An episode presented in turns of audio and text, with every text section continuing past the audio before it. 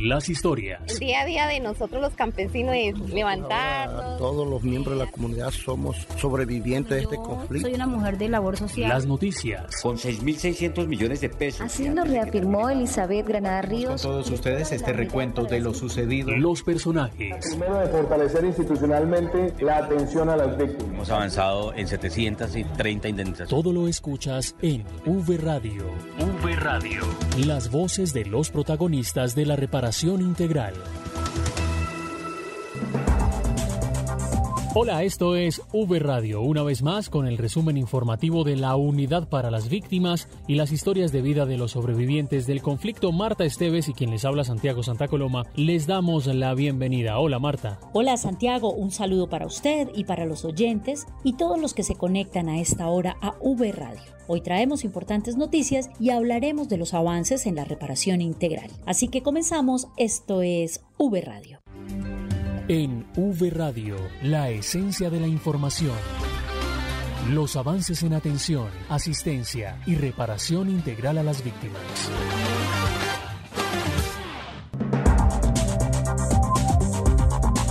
En Santa Marta se llevó a cabo el primer encuentro regional sobre lo fundamental con la participación de representantes de las víctimas, directores territoriales y delegados de ocho departamentos del Caribe colombiano.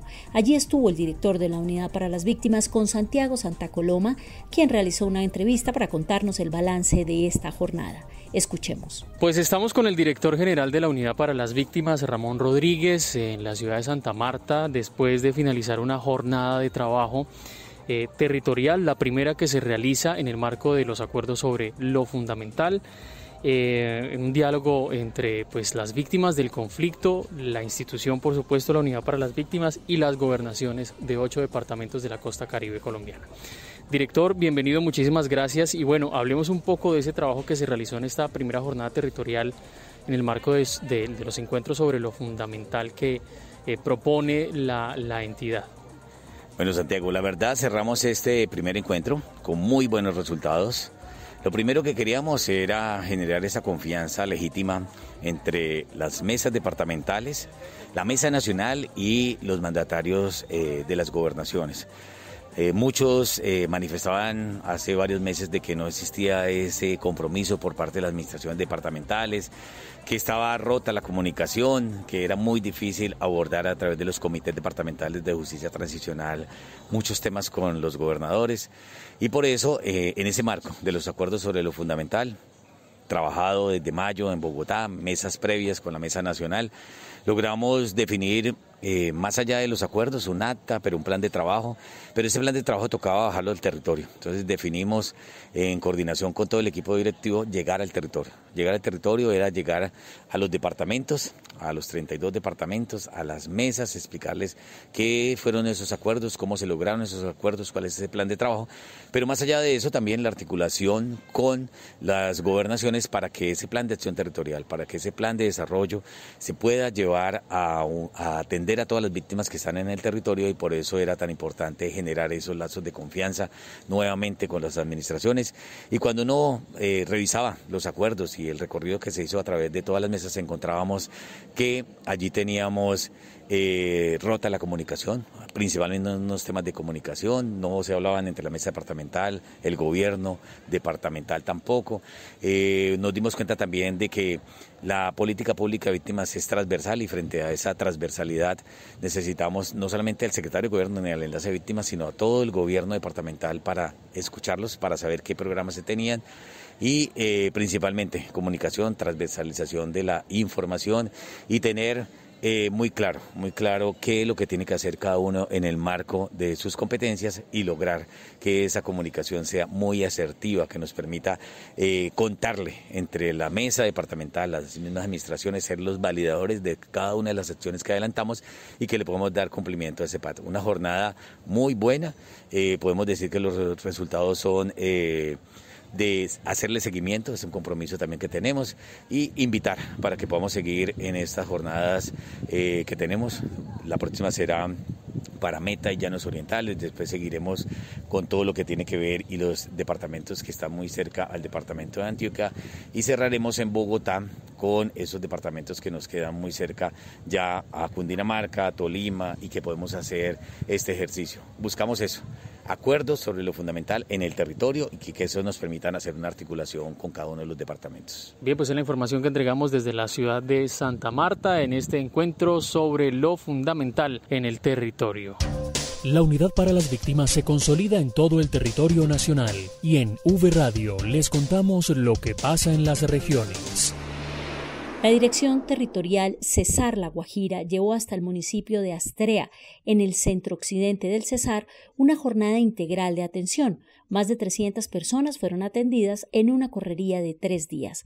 José Urbano Céspedes nos cuenta. Dios me les da una fuerza y, un ánimo para ustedes a llegar acá a hablar con uno. Y por mi dable les agradezco para que vean mi situación y sepan mi situación que tengo. Doña Delfida Caro Morales es una víctima del corregimiento de Santa Cecilia en Astrea. Hoy, 21 años después, esas heridas han cicatrizado, aunque pareciera que por dentro siguen doliendo como lo reza una canción vallenata. Fue una de las más de 300 personas que durante tres días recibieron atención integral por parte de la Unidad de Víctimas y otras entidades que integran el Sistema Nacional de Atención y Reparación Integral a Víctimas del Conflicto Armado SNARIF, como lo confirma Víctor Hugo Mosquera Galvis, director territorial Cesar La Guajira de la Unidad de Atención a Víctimas. Durante tres días focalizamos todos nuestros esfuerzos y nuestra atención en este municipio donde vamos a tener un total de 300 víctimas atendidas, 100 diarias. Pero adicionalmente estamos materializando el componente de reparación individual. De esta manera logramos entregar en la mañana de hoy 15 indemnizaciones por más de 100 millones de pesos a víctimas del conflicto armado. Luego de ser desplazada por los violentos en Santa Cecilia, Inés Marín retornó al poblado, pero le faltaba su indemnización. Ya con su carta en la mano, tiene claro en qué invertirá los recursos. Esa platica la tengo para destinada de comprar unos animalitos y vivir con eso hasta que Dios me mande la boleta. Porque usted sabe que nosotros tenemos la vida la vida es emprestada aquí en la tierra. En Astrea y sus zonas rurales hay más de 1.300 personas víctimas de diferentes actores armados, lo que equivale al 6.8 de la población del departamento del Cesar. En esta jornada, más de 300 de ellas fueron atendidas con activa participación de la alcaldía y del Sena Regional Cesar. En el centro del Cesar, José Urbano Céspedes para V Radio.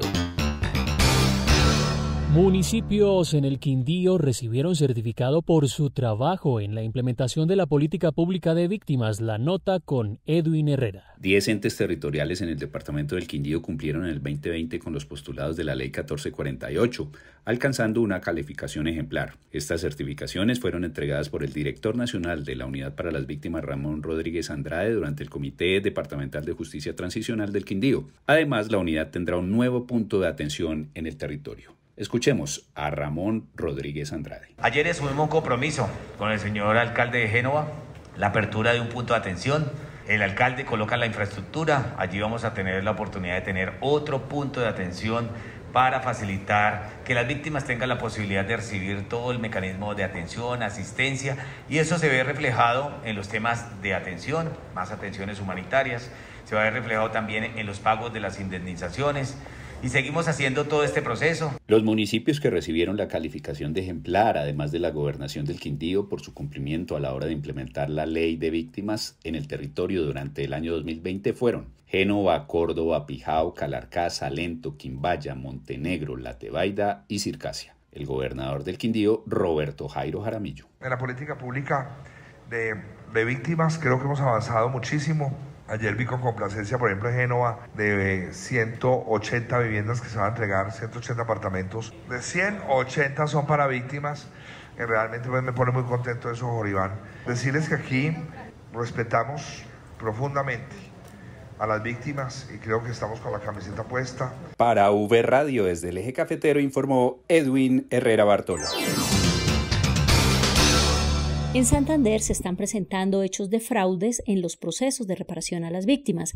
La noticia con Miguel Alcalá. Hola compañeros, yo los saludo desde Bucaramanga con una noticia muy importante y es que la Unidad para las Víctimas continúa trabajando contra el fraude, los falsos tramitadores y los estafadores y también contra las personas que se hacen pasar por víctimas del conflicto. Dejemos que nos cuente la directora territorial Santander, Pablo Andrea Meléndez, sobre los últimos acontecimientos que sucedieron en el departamento en este sentido. La Dirección Territorial Santander de la Unidad para las Víctimas, en la pasada entrega de indemnizaciones, evidenciamos y hubo denuncias acerca de unas personas que se están haciendo pasar por víctimas, se están haciendo pasar como parte de esa población para recibir indemnizaciones y recibir todos los beneficios. Ya se están iniciando las investigaciones gracias a estas denuncias e invitamos a la población a que continúen denunciando. Bueno compañeros, y finalizo esta nota contándoles que el año pasado fueron identificadas más de 3.700 falsas víctimas en todo el país, 60 de ellas pertenecientes al departamento de Santander. La unidad continuará trabajando contra el fraude y para evitar que las personas sean estafadas por inescrupulosos. También se sigue haciendo el llamado a las personas para que si conocen falsas víctimas, lo denuncien a través de los canales y correos habilitados en la estrategia que adelanta la unidad que se llama Que no le echen cuentos. Desde Bucaramanga en Santander informó para V Radio Miguel Alcalá. En Bolívar, jóvenes víctimas se benefician de un proceso de formación para la inclusión laboral. La nota con Patricia Díaz. 77 jóvenes de la ciudad de Cartagena hacen parte del programa Formándonos para el Futuro. La directora territorial de la Unidad para las Víctimas en Bolívar y San Andrés, Milady Galeano, nos cuenta en qué consiste el proceso de formación. Eh, es un programa de formación profesional técnico-laboral que, que se ha diseñado en el marco de una ruta de la inclusión laboral para las víctimas del conflicto armado eh, esto es en todo el territorio nacional y que lo que busca es fortalecer competencias laborales y competencias complementarias a los, eh, a los participantes de los 27 municipios, que para el caso eh, del país han sido 27 municipios los focalizados, y entre ellos el distrito de Cartagena de India. En total, en todo el país serán participantes los focalizados 1.611 eh, de los cuales para el caso nuestro, Distrito de Cartagena, 77 eh, eh, jóvenes van a participar en, esta, en este convenio que es firmado entre la Organización Internacional del Trabajo y el Ministerio del Trabajo. Estar en el registro único de víctimas y ser mayores de edad hacen parte de los requisitos establecidos por el programa. Para ser parte de este programa, Formándonos para el Futuro, era mayores de 18 años, jóvenes que tuvieran un grado de escolaridad, que para este caso fue noveno grado, eh, por ser un tema de focalización de víctimas, pues que se encontraran en el registro único de víctimas y que por supuesto pues que no hayan participado en programas de formación técnica laboral anteriores que haya ofertado el Ministerio del Trabajo. Desde el Departamento de Bolívar informó para V Radio Patricia Díaz. En el Valle del Cauca se continúa trabajando en la socialización de la oferta de las entidades dirigidas a las víctimas. Luz Jenny Aguirre nos cuenta. Saludos, Luz Jenny. Reciban un cordial saludo desde la ciudad de Cali, desde donde les cuento que la territorial Valle del Cauca de la Unidad para las Víctimas está dándose a la tarea de socializar con todos los municipios del departamento y de manera muy precisa todo lo concerniente al portal SNARIF, buscando que las alcaldías puedan acercarse cada vez más a la información sobre la oferta dirigida a población víctima del conflicto armado. Luz Adriana Toro, directora territorial de la entidad en el Valle, nos amplía un poco esta información. En los espacios de los comités de justicia transicional estamos mostrando cómo filtrar y revisar esa oferta que tienen las distintas entidades del sistema de atención y reparación integral a las víctimas del orden nacional. Esto resulta muy útil para las alcaldías porque hay muchas iniciativas para las que se pueden sumar esfuerzos y así beneficiar a la población víctima del conflicto armado. Uno de los temas en los que estamos haciendo especial énfasis con esta socialización es la oferta educativa y qué entidades tienen propuestas y beneficios especiales para quienes hacen parte del registro único de víctimas, informó desde el Valle del Cauca Luz Jenny Aguirre. En Urabá se llevó a cabo una jornada más de indemnización a las víctimas del conflicto de esta región. Los detalles con Claudia Torres. Con la entrega de 155 cartas de indemnización por valor superior a los 1.700 millones de pesos, concluye hoy las jornadas de entrega que se venían realizando durante el mes de junio, con las cuales se permitió la entrega de más de 700 indemnizaciones por valor superior a los 7 mil millones de pesos en los municipios que conforman la dirección territorial Urabá-Darién. Una de las personas indemnizadas en apartado nos cuenta cuentan en qué va a invertir este recurso. Recibo esta carta de iniciación con la unidad de víctimas. Da gracias. Esta plata que voy a coger es para terminar mi casita, que me falta el piso, la, las piezas y el revoque de las paredes. Doy gracias por esta unidad de víctimas. Durante la jornada se realizó el espacio de inclusión social y económico con enfoque diferencial, que contó con la participación de entidades como el Banco Agrario, Colpensiones, el Fondo del Ahorro y otras cooperativas de ahorro. Desde la Dirección Territorial Urabá Darien para UE Radio informó Claudia Torres.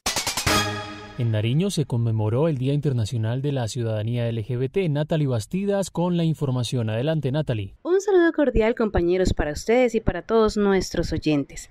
En el marco de la conmemoración del Día Internacional de la Ciudadanía LGTBI y el Día Internacional contra la Homofobia, Bifobia y Transfobia, la Unidad para las Víctimas acompañó diferentes espacios liderados por organizaciones de víctimas como la Fundación Género Trans del Sur, que realizó un conversatorio con víctimas y entidades del SNARID para mirar cómo avanza el proceso de reparación para esta población. Adicionalmente, se miraron galerías fotográficas, así como espacios para la sensibilización. Escuchemos al representante del enfoque diferencial LGTBI de la Mesa Municipal de Participación Efectiva de Víctimas en Pasto. Estamos desarrollando un taller y en donde se busca hacer visible una de las más importantes conmemoraciones de la población LGBT a nivel mundial.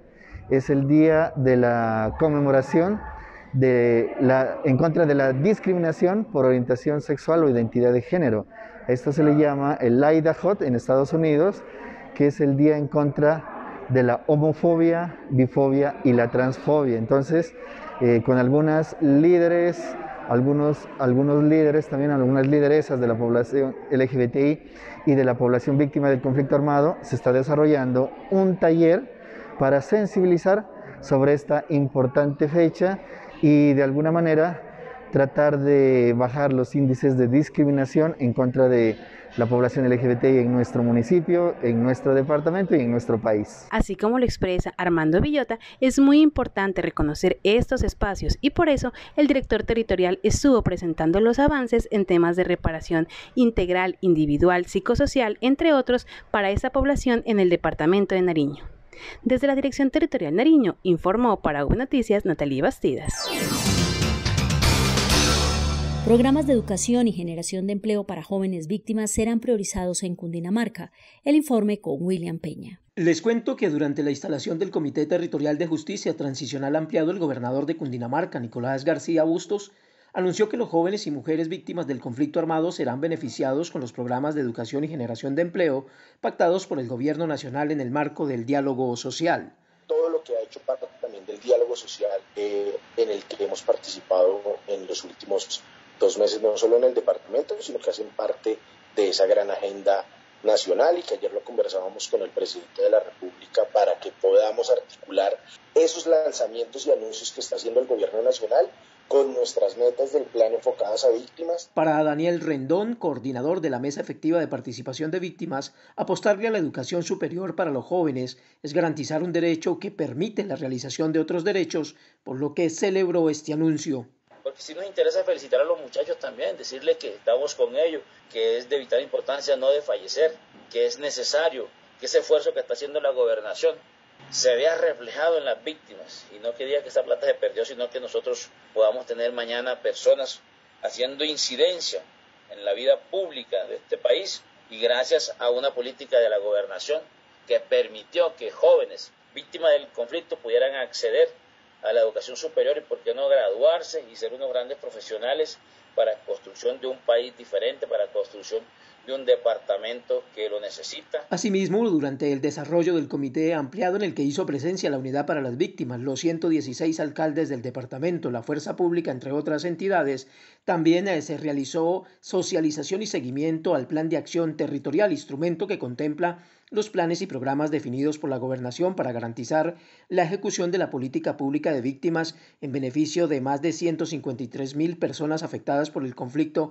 en Cundinamarca. Desde la Territorial Central informó William Peña Gutiérrez. En Sucre se realizaron jornadas de atención presencial a víctimas. Sofía Esteban nos cuenta. En el departamento de Sucre, más de 180 víctimas fueron beneficiadas de dos jornadas de atención móviles lideradas por la Unidad para las Víctimas que se llevó a cabo en el municipio de Coveñas. A través de la oferta institucional se brindó atención e información de los procesos de reparación, atención humanitaria, novedades de registro, acreditación, ofertas interinstitucionales y demás temas referentes a la Ley 1448 de 2011. En esta oportunidad fue atendida la población víctima del municipio de Coveñas en el departamento de Sucre y se realizó durante dos días consecutivos. Tuvo como objetivo principal atender y orientar a las víctimas sobre el estado de sus procesos y realizar el proceso de notificación de actos administrativos de víctimas en esta zona del país. Para V Noticias, desde Sucre les informó Sofía Esteban. Más de 500 millones de pesos se invirtieron en el oriente antioqueño para beneficiar a las víctimas en el marco del proceso de reparación colectiva. La nota con Sandra Cruz. Adelante, Sandra. Un saludo para todos. Con una inversión de 500 millones de pesos y gracias a la reparación colectiva que implementa la Unidad para las Víctimas, más el aporte del Ministerio del Trabajo, se beneficiaron más de 200 familias pertenecientes a la cooperativa de lecheros Colesa, en el municipio de San Luis, al oriente de Antioquia. Escuchemos a Carlos Bermúdez, líder de este colectivo, quien se refirió a este aporte. Hoy estamos en Colesa, una de las medidas de reparación, donde el ministerio aporta 504 millones de pesos para la compra de los tanques y infraestructura. El municipio aporta los terrenos, los asociados de Colesa mano de obra y la unidad de víctimas la gestión ante el ministerio.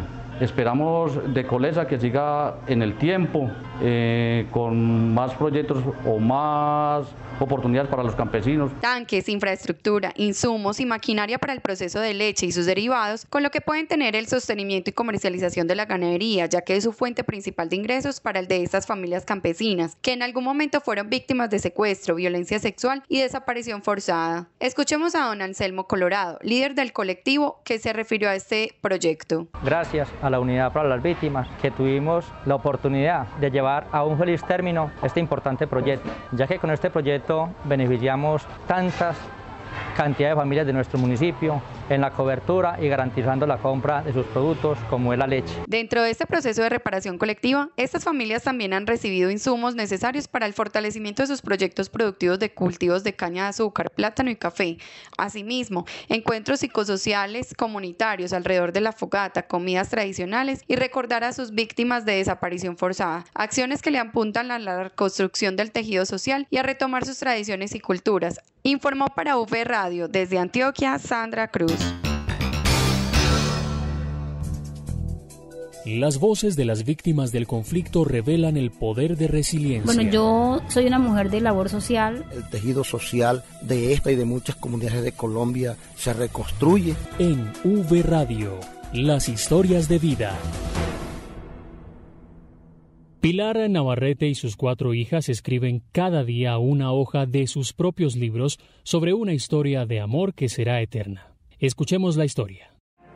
11 de la mañana, miércoles 6 de noviembre de 1985, Plaza de Bolívar, centro de Bogotá. Inició uno de los hechos que más ha marcado la historia del país y que sigue retumbando en las mentes de quienes vivieron la toma y retoma del Palacio de Justicia, de sus muertos y de sus desaparecidos. Pero no se sabe nada de señor. Desde ayer, desde las 7 de la mañana, por favor. Este drama no es ajeno a María del Pilar Navarrete Urrea, esposa de Héctor Jaime Beltrán Fuentes, uno de los desaparecidos.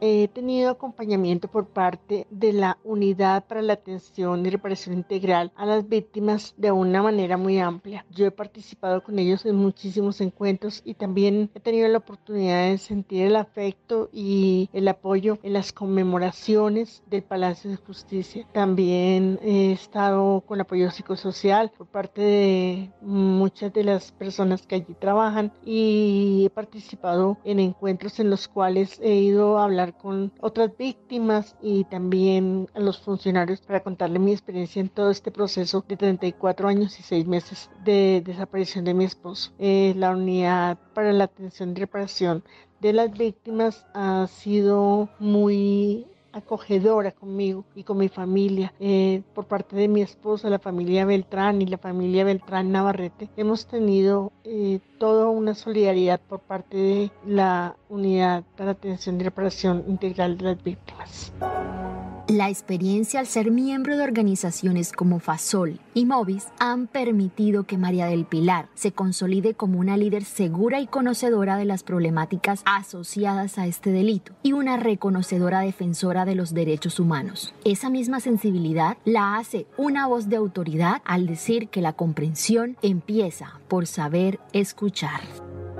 Yo recomendaría a otros familiares participar de los espacios de acompañamiento para compartir con otras personas que han pasado por esta misma situación, porque cuando se cuenta lo ocurrido ayuda a sanar. Cuando se escucha al otro nos permite entender que hay otras personas que pasan lo mismo, pero que tienen diferentes maneras de buscar salidas y formas de curar o restablecer un poco el drama de lo vivido. Personalmente siento que lo que he vivido en mi caso durante estos 34 años me ha ayudado un poco a entender qué es el drama de la desaparición. Ha sido también muy importante el acompañamiento psicosocial, el trabajo con grupos y otras personas que han pasado por el mismo dolor que yo tenía. Y siento que solo esto, el trabajar con grupos, el poder contar, el tener la ayuda psicosocial, el apoyo, la solidaridad, ha permitido que yo sane. El Palacio sin Máscara o Noches de Humo son tan solo algunos de los títulos de los libros escritos sobre este trágico episodio. Pero Viviana Karina Beltrán,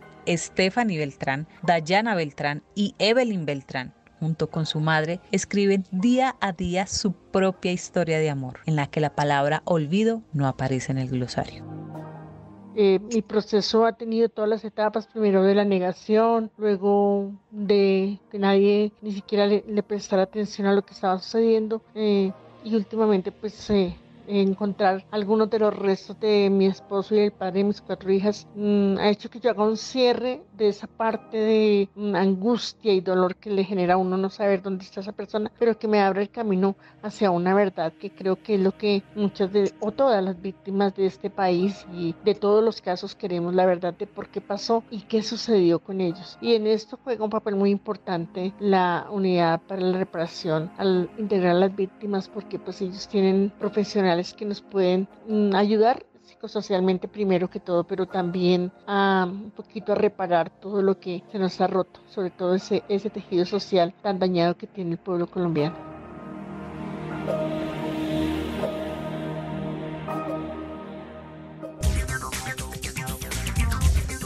Llegamos al final de V Radio. Recuerden seguirnos en redes sociales, en Facebook, Twitter e Instagram, en la cuenta Unidad Víctimas. Les acompañamos Marta Esteves y quien les habla Santiago Santa Coloma. Nos escuchamos en una próxima emisión. No olviden visitar www.unidadvictimas.gov.co para que conozcan más de la reparación integral. Hasta pronto.